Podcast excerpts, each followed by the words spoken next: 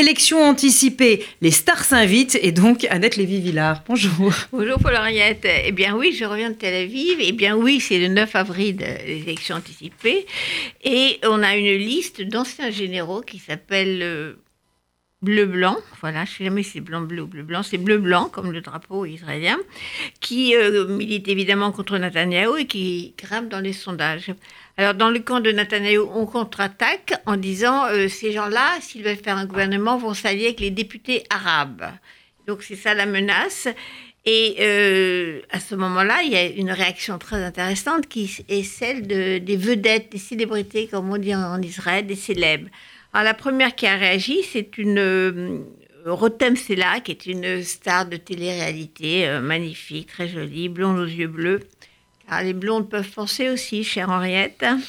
Alors, elle a réagi à une interview de la ministre de la Culture, une femme aussi, Miri Regev, qui, à la télévision, a menacé en disant si Benny Gantz est élu, donc le leader centriste, il formera un gouvernement avec les Arabes. La journaliste ne réagit pas, ne reprend pas. Donc Rotem, c'est là, euh, la petite euh, vedette, écrit sur son euh, site Instagram. Alors Instagram, elle est suivie, elle, par 4, 824 000 Israéliens qui la suivent, pour vous donner une idée. Hein. Alors elle dit, mais pourquoi ces journalistes ne réagissent pas? C'est quoi le problème avec les Arabes?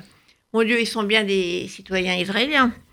Alors je rappelle qu'en Israël vivent aujourd'hui 1,9 million d'habitants qui sont citoyens israéliens arabes ou chrétiens, 1,9 million.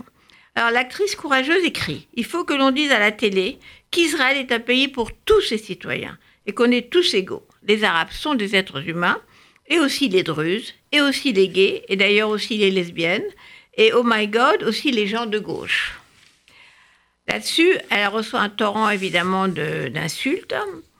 Et euh, elle continue sur son site sans se laisser déconcerter. Elle dit Vos messages honteux ne m'empêcheront pas de dire ce que je pense.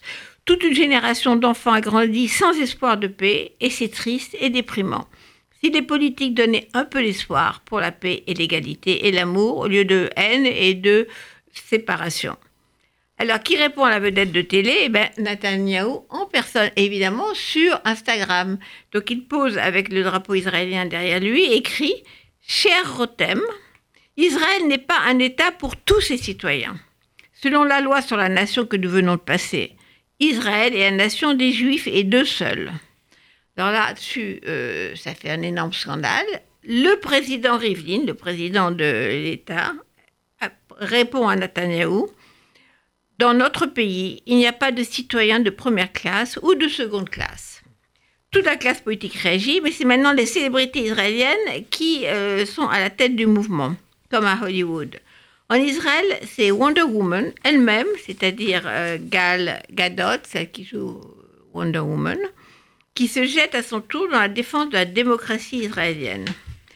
Wonder Woman écrit aussi sur Instagram, attention alors, les hommes politiques, Gal Gadot, elle, a 28,2 millions de gens qui la suivent sur son compte Instagram.